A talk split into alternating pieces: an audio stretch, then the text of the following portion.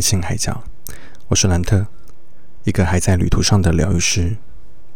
好，在这边帮自己工商推广一下。如果你对灵气疗愈还是说能量疗愈是有兴趣的话，或是你想要询问一下跟占卜、塔罗占卜有关的事情，都欢迎你可以到我的官方网站上面，可以直接进行预约，或者是可以到粉丝专业或是 Line 上面的官方账号来做咨询的服务。那我都会在上面做回复。那希望有机会可以提供这样的服务，也可以提供这样的咨询给你们。好，就像这一集的标题一样。为什么我想要讲樱桃魔法这个主题？那我就要从就是我开始看到这部日剧的时候开始讲起。那这部日剧的话，如果大家还没有看过，那我可以来讲一下，讲一下它的剧名。中文的名称叫做《如果三十岁还是处男，似乎就能成为魔法师》。那这时候就要来唠一下日文了。三十歳まで到底だと魔法使いになれるらしい。这个部分的话，其实它有一个昵称。有有大部分的一些就是会昵称他为三十岁魔法师，或者是有另外一个是从日文过来的昵称，因为日文的话是昵称叫做 Cherry Maho 樱桃魔法。那其实会有这个 昵称的原因，是因为其实在呃日文里面有一个就是他们在讲处男的一个称呼叫做 Cherry Boy，所以他们才会有出现了 Cherry 这个。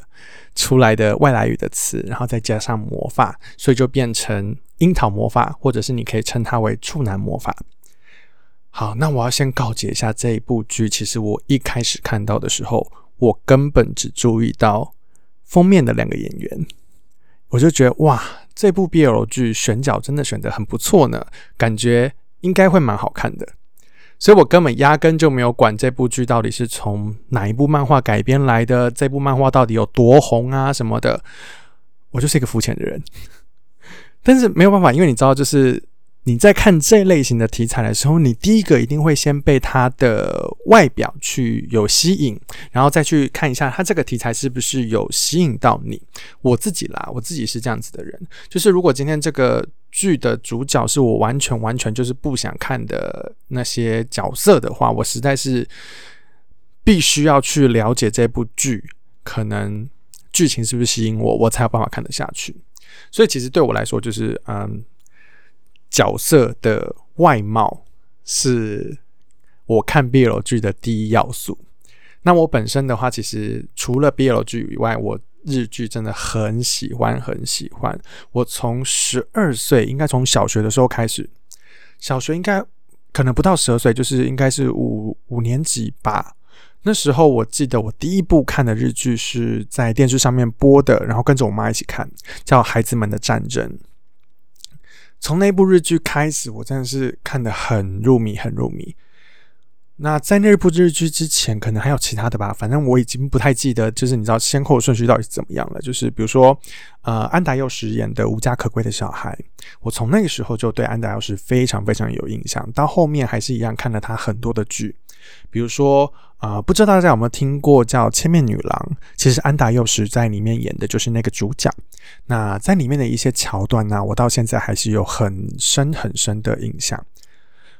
好，那我们再把题目拉回来到，就是呃，Cherry 马后这边，就是为什么我想要讲樱桃魔法，然后把它变成一个主题啊。这边要先感谢的事情是，其实对我来说，三十岁魔法师就是樱桃魔法，在二零二零的年末，算是。他的出现算是拯救了我吧。我觉得，其实，在二零二零年，并不是到那么的好过。那我不知道大家的状况是怎么样，可能在呃，每个人会有每个人遇到的不同的困境，或者是遇到不同的事情。那以我自己来说的话，其实，在二零二零年，我在年初遇到了一次离别的事。那在年末的时候，我又遇到了另外一次的离别，那都是跟亲友相关的。所以，其实对我来说，在二零二零年就是一一个说再见的年份。我在这一年说了很多的再见，而且这些再见都是永远不会再见。这件事情其实带给我蛮蛮多蛮多的感触，就是从我开始踏进身心灵相关的领域之后，我知道其实这样子的离别并不代表真正的分离，可是其实你多多少少还是会被这样子的情绪所影响，因为毕竟我们就是人，你不可避免的事情是你就是会有喜怒哀乐，你会有七情六欲。那这些都是我们要去体验、要去体会的。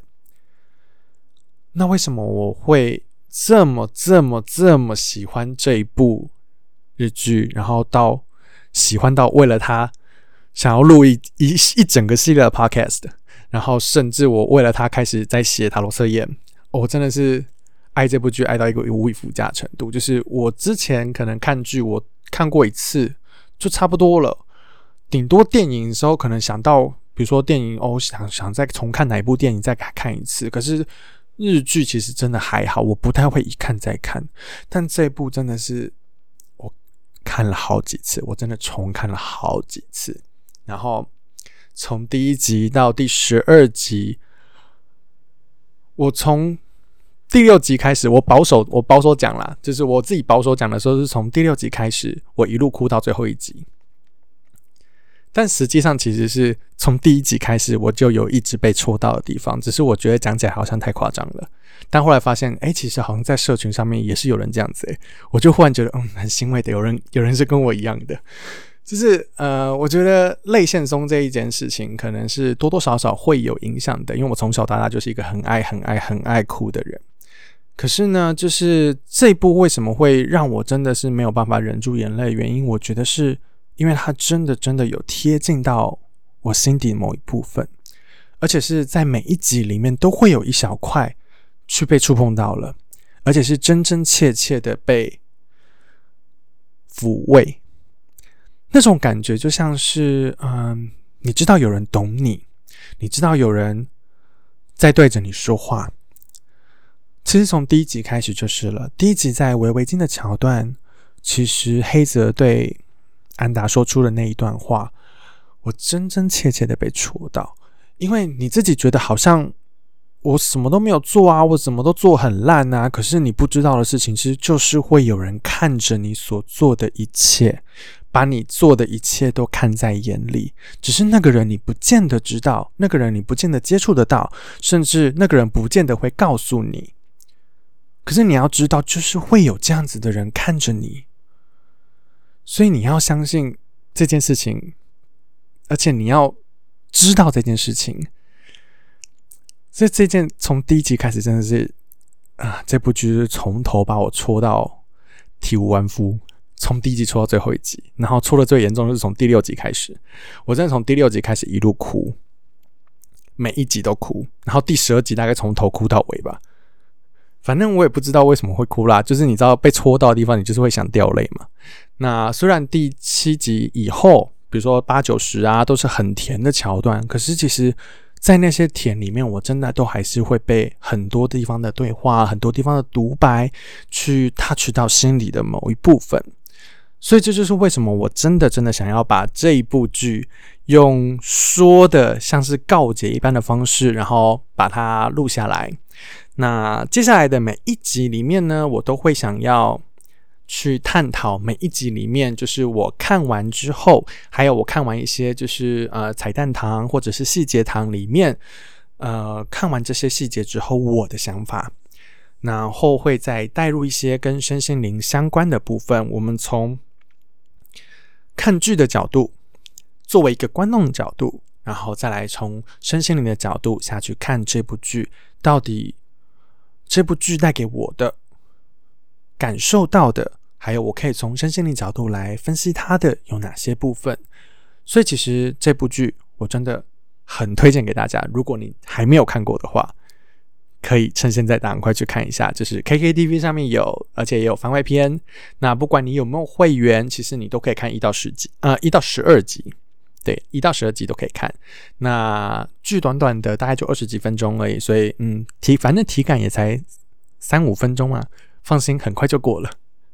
那番外篇的话，应该是需要有会员才可以看吧？因为我不太确定，因为我就是你知道，我为了这部剧，我很早就买了会员了。那我其实是从十一，我应该是从十一月初开始看的。那个时候就是刚好我录完上一集没有多久，所以你看我录完这一集跟上一集这一集跟上一集的时间大概隔了快三个月吧。哦，可能还不止哦，十一、十二哦，一二三，大概五个月了。呃，会隔那么久，其实也是蛮多原因的。中间除了我继续在沉淀一些事情以外呢，就是除了还有一些外务在忙，然后再加上整个的感觉上面，我还有很多很多需要好好整理的心情。那很感谢有这一部剧的出现，让我的二零二零年末有一种被拯救的感觉。那在他最后啊番外篇结束的时候，我真的觉得这部剧真的是很棒。真的很棒，虽然大家都会觉得哦，最后面那一那一幕，你知道，就是第十二集的时候没有亲到，就是很遗憾什么的。可是，其实有时候就是这样子啊，人生嘛，你把它放在人生里面看的时候，有一些事情真的不需要完完全全的摊开来，你才能够看明白。其实内心里面知道就还不错啦。好。那呃，这一集就只是简单做个三十岁魔法师的 intro 开场。那这个部分的话，就是要告诉你们，我接下来想要做一系列跟三十岁魔法师有关的集数。不过，其实呃，中间我还是会穿插一些，我还是要以身心灵为主的一些就是主题。所以我们上一集有聊到了，到底什么是灵气。那接下来呢，我还是会穿插一些相关的，包括了灵气相关的知识，然后塔罗占卜相关的东西。那再来的话，就也会有跟呃脉轮相关的一些小知识，然后希望可以跟大家做分享。所以大概会分成一些零零散散的小单元，然后陆陆续续的来更新。那真的更新离上一次有点久了。那如果你是有在听的，朋友们，那也希望你接下来可以继续收听。那我想要跟大家说的事情是，我希望透过这个 podcast，不管你今天有没有听到，或者是你今天第一次听到，然后你想要推给别人，或者是啊，你觉得我分享的这些东西还不错，那我都欢迎你可以来订阅，或者是可以在 podcast 上面做一些评价。或者是啊，给我一些回复，让我知道你听完的感受到底是什么，是不是跟我有同样的感觉呢？或者是你有什么样不同的看法，都欢迎跟我一起做交流。那我最后最后想要说的事情呢，就是《樱桃魔法》真的很好看，所以如果你还没有看的话，赶快去看。好，这集就这样啦，拜拜！谢谢今天到海角做客。下次再一起谈天说地吧。喜欢内容的话，别忘了订阅 First Story、上 On、Spotify、Apple Podcast，也给予五星评价哦。我们下次见。